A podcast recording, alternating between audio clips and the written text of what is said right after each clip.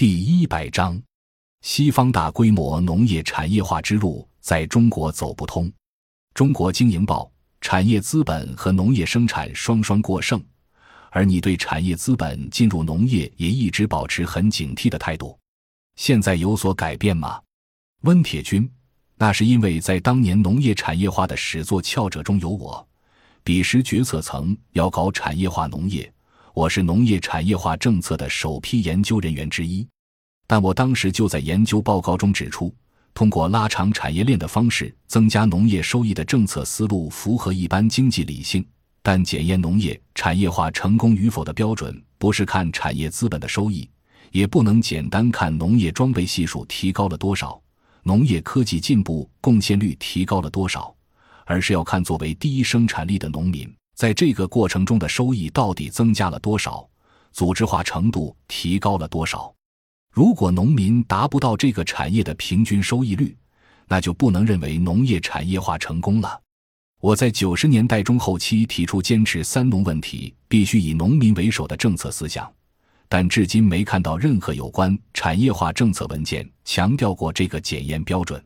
中国经营报。通过引入产业资本，提高农业的装备水平，走大农场的模式，你不认可这样的路径？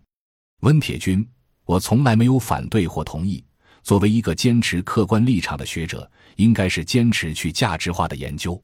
我在其中没有任何利益，为什么要表示对错呢？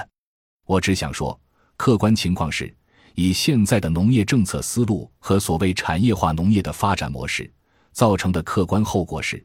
农业从提供双重正外部性的产业，变成了制造污染和食品安全恶化的双重负外部性的产业。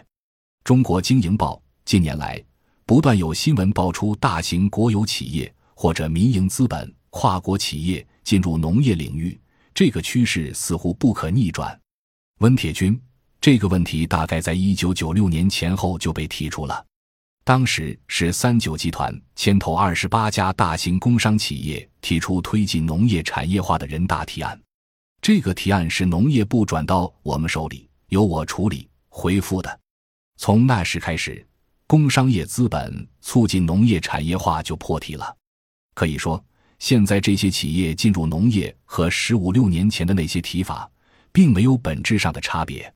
一般而言。资本化农业一定必须靠土地和其他资源的规模化，通过占有更大规模的绝对地租来支付提高农业的装备系数、设施化农业水平的巨大成本。但是，西方只能靠殖民化才能走这种大农场模式。从国际经验看，只有美加澳这些殖民地国家才有大农业模式，主要是通过外来殖民者大规模占有原住民土地。才能形成绝对地租的总量增加，由此来对冲掉资本化过程中的投入成本。但从九十年代后期开始，欧盟和日本都逐渐放弃美国式的农业产业规模化的做法，因为他们不是殖民地，也不可能解决污染问题。如果真的想强调生态文明，就应该知道，把上万头牛集中到一起打杂。放屁所造成的假烧污染比汽车尾气的污染要严重的多，但目前我们农业领域中的决策者仍然坚持这样高污染的道路，这是值得社会反思的。当然，这算是带有价值判断了。我只想告诉大家，美加澳式的大农业是因为他们大幅度减少了原住民人口，造成地广人稀，相对污染分布就不那么集中。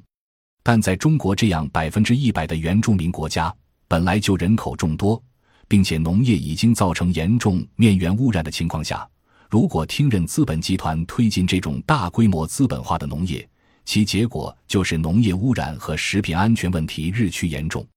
中国经营报，但很多人认为农业只有实现规模化、产业化，才能真正解决食品安全问题。温铁军，这些似是而非的提法。大都是有一定利益背景的，我们不参与争论，也不去辩驳。我只想讲基本事实：亚洲只有一个国家是以大规模农业为主的，那就是菲律宾。它被殖民化了四百年，才形成了西方人留下的大众职员经济。而即使是像印度这样的半殖民地国家和日本、韩国这种高度工业化的国家，至今也还是小农经济。在整个亚洲大陆，恐怕也找不到支带农业大规模产业化的可验证的经验依据。